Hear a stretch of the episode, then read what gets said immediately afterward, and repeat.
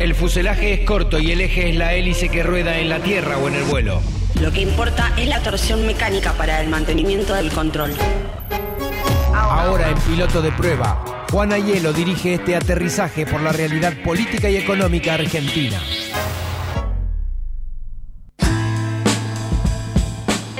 Muy bien, el momento de analizar algunos datos de la realidad económica argentina eh, estudiados desde el Centro de Economía Política Argentina y saludamos a Juan Ayelo como todas las semanas. ¿Qué tal, Juan? Buen día. ¿Cómo anda, Jorge? Buen día para vos y para toda la audiencia. Bueno, muy bien, muchas gracias por atendernos como siempre. Eh, en esta semana donde finalmente se conoció esta gran medida de alivio para el sector privado, el no bono de 5 mil pesos, porque al final es un adelanto a futuro. Exactamente, exactamente. La idea era hablar un poquito de eso y de algunos datos eh, que se estuvieron difundiendo el día de ayer a partir del INDEC en, la columna del día de la fecha. Pero bueno, arranquemos, como decías, por el, por el bono. Algunas consideraciones antes de hablar particularmente de eh, qué implican estos 5 mil pesos. Eh, el año pasado hubo una medida similar y con un mismo valor nominal, pero la diferencia es que en el medio una inflación interanual del 55%, ¿no? Sí. Entonces es una caída importantísima la de esos 5 mil pesos de un año hacia el otro. Particularmente solo cubre a asalariados registrados en relación de dependencia, o sea que quedan afuera los no registrados y quedan fuera también los desocupados. Sí. E incluso dentro de los registrados no está incluyendo esto, por ejemplo, el personal de tareas domésticas, un sector, eh, digo, que queda totalmente aislado de estas medidas. Es no remunerativo, lo cual hace que no aporte la ANSES a las obras sociales, eso también, bueno, ayuda un poco a, a, los empresarios que tengan que pagarlo, pero como bien decías vos, es un no bono, es como la no noticia, ¿no? Claro porque es a cuenta de futuros aumentos, o sea que le quita este carácter extraordinario y obviamente va a ser absorbido por las próximas paritarias. Sí. O sea que ya el trabajador que perdió poder adquisitivo durante todo este tiempo, eh, también lo va a perder a futuro, porque en la próxima paritaria le van a descontar esto que no se sabe bien si se va a pagar en una sola cuota, en cinco cuotas, ¿no? Porque esa parte de la letra chica no quedó muy clara. Bueno, de hecho, en el día de hoy salió el decreto que lo termina reglamentando y el decreto literal dice en el cual se abonará en el mes de octubre de 2019 en los plazos, cuotas y condiciones que establezcan las partes signatarias en los convenios colectivos de trabajo. O sea que en realidad, eh, insisto, en los plazos, cuotas y condiciones que se establezcan. Así que en realidad no queda, no, no queda muy claro, es casi a, elección de, del consumidor, ¿no? Claro, claro. Eh, y en ese sentido yo quería hacer también una aclaración, porque muchas veces, eh, si bien hablamos de que los golpeados son los asalariados, pero también los golpeados son, como siempre repetimos acá en la columna, los empresarios y particularmente los empresarios de los sectores pyme. Entonces, esta medida también complica mucho al empresario para poder llevarlo adelante. Creo que también por eso, en ese sentido, se puso en el decreto como que se abrió el paraguas para que esto pueda darse en cuotas, como que para que poder, poderse adaptarse. Y la realidad es un poco lo que decimos siempre. Eh, el asalariado necesita recomponer su salario y el empresario también necesita vender, ¿no? Entonces en esto parecería como que estas medidas que van saliendo siempre terminan complicando de alguna manera y no entienden cuáles son los verdaderos problemas que, que tenemos por delante. Hay muchas empresas que se les complica, hay mucho empresario que se le complica pagar esto, pero no por mala voluntad, porque realmente tienen los stocks parados y no venden. Claro, claro, claro. No, entonces, eh, y haciendo un poco la diferencia, porque hay, digo, en diferencia tal vez a grandes empresas donde tal vez tienen una espalda mayor para poder hacer frente a este tipo de cuestiones. Sí, eh, que son pocas, ¿no? En, verdad, porque vemos como también empresas, o al menos marcas importantes establecidas durante años, están eh, cerrando o suspendiendo personal, ¿no? Este... No, por supuesto. Entonces, como siempre, digo, lo que venimos eh, repitiendo incansablemente desde la columna, eh, se ponen parches, ¿no? Y esos parches son el reflejo de casi cuatro años, tres años y, monedas, tres años y medio ya de una política económica que destruyó el empleo en su conjunto, que destruyó el agregado de valor. Entonces, bueno, después esto es una consecuencia natural de todo esto que está pasando. la realidad es que ni el empresario debería estar pagando este bono de cinco mil pesos para compensar eh, el desmanejo. Porque, a ver, ¿qué hay atrás de esto? Atrás de esto está el desmanejo económico de un gobierno que liberalizó absolutamente todo y que después se le fue todo de las manos, ¿no? Sí. Entonces, ni el empresario debería estar pagando este bono, ni los asalariados deberían estar eh, viendo cómo día a día su poder adquisitivo cae. El empresario debería estar pudiendo eh, fabricar y vender y el, y, el, y el asalariado debería estar cobrando su sueldo, no perdiendo su poder adquisitivo, o en el caso de perderlo, tratar de ir llevándolo, y, y entonces nos evitaríamos todo esto. Ujú, así es. Pero claro, eh, justamente también el asalariado, el que tiene que salir a consumir en el mercado interno y es el que no puede. O sea, es todo, es, es, es como la serpiente que se muerde su propia cola, ¿no? Definitivamente, bueno, y de hecho estuvimos viendo un poco desde el último informe que sacamos el cómo andaba el poder adquisitivo, ¿no? Y lo hicimos en base a lo que se conoce como el RIT, Sí. que es, o sea, analizamos la remuneración eh, normal y permanente de los trabajadores. Este es un informe que, que elabora el, el Ministerio de Trabajo.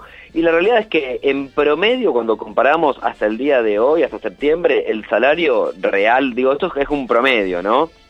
Sí. de los trabajadores ha perdido en términos reales, o sea, cuando, cuando hablamos de términos reales es en términos de poder adquisitivo, en términos de compra, ¿no? De cuántos bienes pueden comprar respecto a 2017, a 2000, perdón, a 2015 han perdido un 17% eh, de su poder de compra. Es, es un montón. Es un montón. Es un montón. Y después lo que hicimos fue tratar de proyectar escenarios. Un escenario que obviamente quedó ya trunco, pero bueno, est- estaba interesante hacerlo con, en comparación, ¿no? Proyectamos más o menos un aumento salarial para este año del 45%. Ahí habiendo una inflación anual del 40%, lo que nos daba, arrojaba un salario que más o menos iba a tener una pérdida del 10% en términos reales. Algo similar a lo que sucedía en 2018.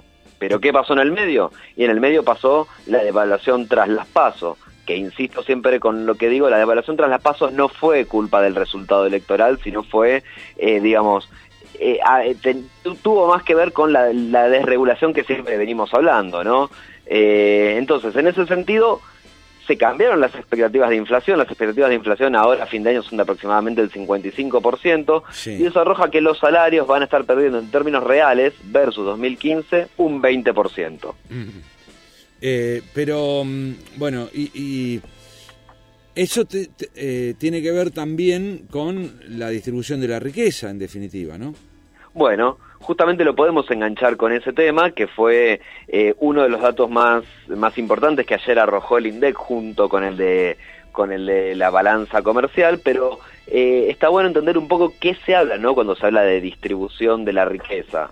Eh, ayer fue un dato bastante interesante que, que arrojó el INDEC, pero primero está bueno hacer un par de aclaraciones como para entenderlo. Sí. Siempre cuando hablamos de comparación de la distribución del ingreso, lo que tenemos que hacer es comparar los mismos trimestres, para de esa forma aislar un poco algunos factores que pueden ah, tener incidencia, como el factor aguinaldo o, unas ciertas estacionalidades. Entonces, todas, todas las comparaciones siempre las hacemos de los mismos trimestres de los años. Y otra aclaración es que para hacer este cálculo el INDEC lo que hace es divide a la población en deciles, que son eh, deciles, son conjuntos del 10%. Entonces al 100% de la población los va dividiendo en estratos del 10% y los va agrupando según sus, eh, justamente según el ingreso que, que, que percibe. Claro. Entonces, y vamos un poco al dato que es lo más, más interesante. El decil número uno va a comprender a las familias con menores ingresos, Ajá. mientras que el decil número 10 comprende a las familias con mayores ingresos. Sí. Y el dato clave es que el 40% más rico, ¿sí? o sea, los deciles 10, 9, 8 y 7 concentran el 70% del ingreso en la Argentina, mientras que otra forma de ver esto sería como que solo el 60% obtiene el 30% del ingreso. Claro. Claro. Y el Se lo puede poner tal vez para entenderlo un poquito mejor incluso en términos de personas. ese 30% del ingreso, eh, que, que es muy poco para un montón de gente, ¿no? Porque estamos hablando del 60% de las familias del país. Exactamente, exactamente. Acá lo que estamos haciendo es medir el ingreso per cápita, ¿no? Lo que se hace es, se toma todo el ingreso de la familia y se lo, se lo divide por la cantidad de, de miembros de esa familia. Los ingresos pueden ser tanto primarios como secundarios. Digo, el ingreso por la actividad principal, ya sea un trabajo, registrado o un trabajo no registrado u otro tipo de ingresos como subsidios. Digo, esto surge de la EPH, que es la EPH, la encuesta permanente de hogares, que mide justamente todos los ingresos de las familias, obviamente lo hace a partir de una muestra.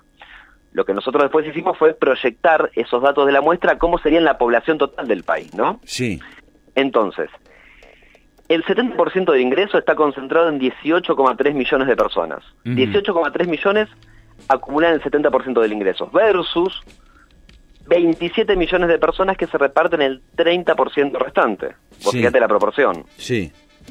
27 millones de personas. Se reparten solamente el 30% de los ingresos. Sí. Entonces, digo, en definitiva para entenderlo, ¿por qué pasa esto? Y bueno, porque en los deciles más bajos nos encontramos con los trabajadores, los que son los no registrados, los cuentapropistas, aquellos que por, de por sí, digo, por su, o incluso desempleados, ¿no? Personas que han quedado desempleadas y que han pasado a ser cuentapropistas o que han conseguido un trabajo no registrado en peores condiciones, si tienen la suerte de conseguirlo, ¿no? Claro. Entonces, ellos son los que más ingresos pierden y por eso se va ampliando la brecha. Hay algo que es muy interesante, que es cuando esta medición se hace por brecha. Digo, vos medís cuánto es la brecha entre un grupo y otro. Sí.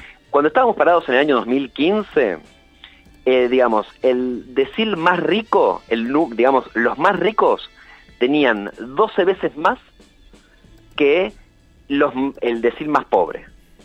Esa brecha se ha ampliado hoy en día a 16 veces más. Hoy en día, el segmento número uno, el- como te decía, el decil eh, número uno, tiene 16 veces más que los más pobres. Ujú. 16 veces más que los más pobres, el sector con mayores ingresos de la Argentina. Exactamente. Para, para entender a qué se refiere, porque si no a veces quedaría con muy, muy en el aire. ¿Qué se refiere el de mayor ingreso? Bueno, el sector de mayor ingreso, o sea, el decil 10, es aquellos cuyo ingreso per cápita familiar, insisto, se toman todos los ingresos de la familia y se lo divide por la cantidad de miembros de la familia, está entre 27.200 pesos y 1.700.000. O sea, es amplia la brecha. Pero Sí. fíjate que ahí está el, el 10% más rico, está entre los 20 eh, aquellos cuyo ingreso familiar está entre 27 mil pesos y un millón y medio, si querés ponerlo en eh, redondeando un poco. Sí. Y en el otro extremo, el más pobre, es aquel cuya ingreso per cápita familiar está entre 0 y 3.300 pesos. Que hay casos, por supuesto. Claro, claro, claro. Eh, bueno, eso explica que cierto sector, a pesar de la crisis que afecta a el 60% entonces de la población, hay un sector que le ha ido bien. Sí, a ver, no, no diría que le ha ido bien, yo sino más bien lo que diría O porque que han podido ejemplo, mantenerse, bueno. Eh, sí, que mente- que- a ver, a todos nos ha ido mal. Sí. Ahora, esto un poco viene también lo que hablábamos la semana pasada. Siempre la crisis le pega más a los que menos tienen. Y esto es un ejemplo de eso. Porque en la crisis lo que se hace es se aumenta la brecha entre los que más tienen y en los que menos. Y en los que más tienen estamos metiendo las capas medias. Digo, estamos, estamos hablando también de familias cuya cuyo ingreso per cápita es de 27.200 pesos. No estamos hablando de un montón de plata, todo lo contrario. Pero lo que voy, me parece que es, esto es el dato más concreto, es que siempre las crisis generan ampliación entre las brechas. Los que menos tienen son los siempre los más resignados. Y también un poco lógicamente, porque los que menos tienen son los que más se ven golpeados, por ejemplo, con los aumentos, porque lo que más aumenta son los alimentos. Y los alimentos, aquellos sectores más vulnerables, es a lo cual le dedican el 100% de sus ingresos prácticamente. Bien. Eh, difícil los números eh, y difícil la situación para buscar cierto tipo de equidad y sobre todo eh, una proyección a, esa, a esos deciles más afectados, ¿no? A, a- a- ese 60, de ese 60% los que están más abajo todavía. Exactamente, también a veces es un poco difícil de manera radial no explicar todo esto, pero bueno, lo, yo creo que lo que más importa es que, que lo conceptual quede. ¿Y lo conceptual cuál es? En épocas de crisis, siempre los más vulnerables son los que se llevan la peor parte. ¿Por qué? Porque se amplían las brechas y siempre son los que quedan al fondo, son digamos los que quedan en el margen de, de todos estos movimientos y particularmente de lo que ha sucedido en los últimos años de una crisis que fue autopergeniada por un gobierno que puso todas, digamos, que puso en el centro de la escena la acumulación de la economía a través de la, de la, mm, a ver, de la especulación financiera y no del trabajo. Creo que eso es lo, lo más importante, más allá de entender las brechas, lo que pasa, es entender esto, que cuando no hay trabajo en una sociedad, los que más perjudicados son primero son los más vulnerables. Así es. Eh, bueno, difícil la tarea para recomponer toda esta situación en el corto plazo, ¿no? Sí, sí, realmente difícil, eh, más en un, en un eh, digamos, en un contexto que no ayuda. De hecho, lo, lo que ayer, en las noticias que se conoció ayer de respecto al, al Fondo Monetario Internacional, que parecería como que va a estar un poco reticente a, hacer el desembolso. Bueno, pero eh, igual ese, tampoco ayuda. ese desembolso que en definitiva eh, no, no dejaría nada en el país porque sería utilizado para pagar vencimientos de deuda, ¿no? No, bueno, a ver, hay un par de cuestiones. Primero, principal es que la realidad es que esto es una decisión política que toma el fondo y no una decisión económica, y me refiero a eso porque eh, el Fondo Monetario Internacional, para hacer ese, ese desembolso, eh, tenía que evaluar eh, la trayectoria de, de los compromisos asumidos durante los meses de junio y julio, y la Argentina, en términos económicos, cumplió, digo, Sí. o llegó a las metas eh, tanto de, de déficit primario como de control de, de la base monetaria. Entonces, en realidad, ahí hay una apuesta, hay una apuesta netamente política. Digo, creo que en el Fondo Monetario Internacional de alguna forma le quiere marcar la cancha a este gobierno y un poco también empezársela a marcar al que venga. Eh, en ese sentido, la verdad es que no ayuda, y no ayuda en este contexto donde las reservas no, no dejan de caer, ¿sí? Desde las PASO han caído 17 mil millones de dólares las reservas. Sí. El 47% de esa caída le explican la salida de los depósitos. Digo, las, las personas, las empresas, las personas tanto físicas como jurídicas que van y sacan sus depósitos. Entonces, eh, esta negativa del Fondo Monetario Internacional a hacer un, eh, a, a, digamos, a depositar eh, un tramo del acuerdo que Argentina, bien o mal, cumplió con los requisitos, no hace más que alimentar es- estas expectativas. Entonces creo que la verdad no es positivo en ningún sentido, honestamente. Bien, bueno, eh, lamentablemente semana a semana seguimos analizando eh, la pobreza y no las posibilidades de, bueno, ver que se reactive la economía a nivel interno y externo, ¿no? Porque son dos factores para que un país sea rico eh, y ahí entra en juego lo que lo que se vende al exterior.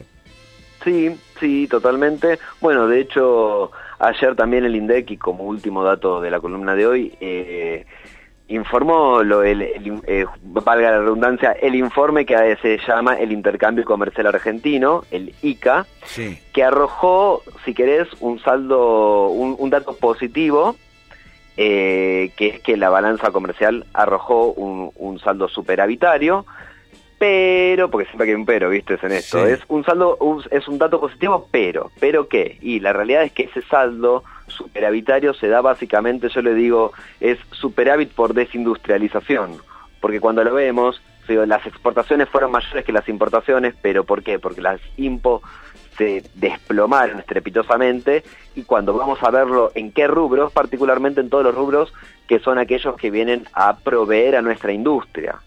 Eh, digo, las importaciones en, en términos interanuales, eh, entre agosto del 18 y agosto del 19 se cayeron un 30%. Ahora, cuando vamos hacia adentro y vemos, ¿y qué cayeron? Bienes de capital cayeron 32%, o sea, no se importan máquinas para producir en el país bienes intermedios 22%, eh, piezas y accesorios justamente de bienes de capital un 15%, entonces en definitiva es un dato es un dato agridulce por así decirlo, porque el saldo comercial es eh, digo es bueno que haya un saldo comercial, eso nadie lo va a dudar. Ahora está bueno cuando el saldo comercial se produce porque vos tuviste una gran cantidad de, de exportaciones, o mejor dicho que tus exportaciones fueron lo suficientemente robustas para sostener el desarrollo industrial de tu de tu país, y no en este caso cuando simplemente se caen las importaciones que deberían abastecer nuestras industrias y por eso se logra ese superávit comercial. Ahora, eh, bueno, seguramente nos puede llevarte una columna a analizar el tema exportaciones, ¿no? Porque lo, las más importantes tienen que ver con los productos primarios, o sea, la, la materia prima, lo que se extrae del campo, ¿no? Los granos, la carne.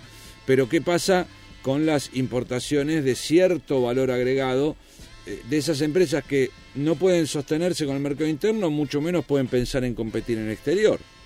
No, bueno, desde ya ahí es donde, eso ahí es donde se debería empezar una política de, sintonía fina. Digo, en ese sentido, bueno, eh, de cara al futuro del desarrollo del país, por supuesto que vamos a estar muy apalancados en, en las exportaciones, eso desde ya, y obviamente que las exportaciones hoy en día agropecuarias son las más importantes de nuestro país. Sí. Habría que empezar a, desarrollar de a poco exportaciones con mayor valor agregado.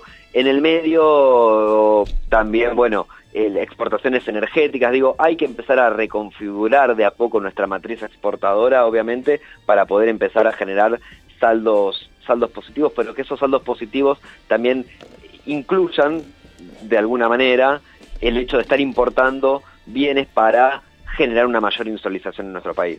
Es un, ¿Esto es, algo que se hace un día para el otro? No, por supuesto que no, es algo que tarda, son desarrollos que se piensan a mediano y largo plazo, pero eh, creo que mientras que las políticas impliquen poner en el foco, en el centro a la producción, va a ser el camino correcto. Mientras que sigamos con, con modelos de especulación financiera, la cosa no va a funcionar. Sobre todo porque además ese modelo de especulación financiera eh, alienta a que el dinero no quede en Argentina, sino que se fugue, ¿no? No, por supuesto, como ya lo hemos repetido tantas veces con los números de la fuga, que a su vez se sostiene con el endeudamiento externo. Bueno, Juan, como siempre, un placer estas charlas semanales aquí por Universidad 1075. No, por favor, el placer también es todo mío. Bueno, no me queda más que saludarte a vos, hasta la semana que viene y saludar a toda la audiencia. Hasta la semana que viene, Juan. Hasta luego. Juan Ayelo, desde el CEPA. Para más información, entra a la página del Centro de Economía Política Argentina, centrocepa.com.ar.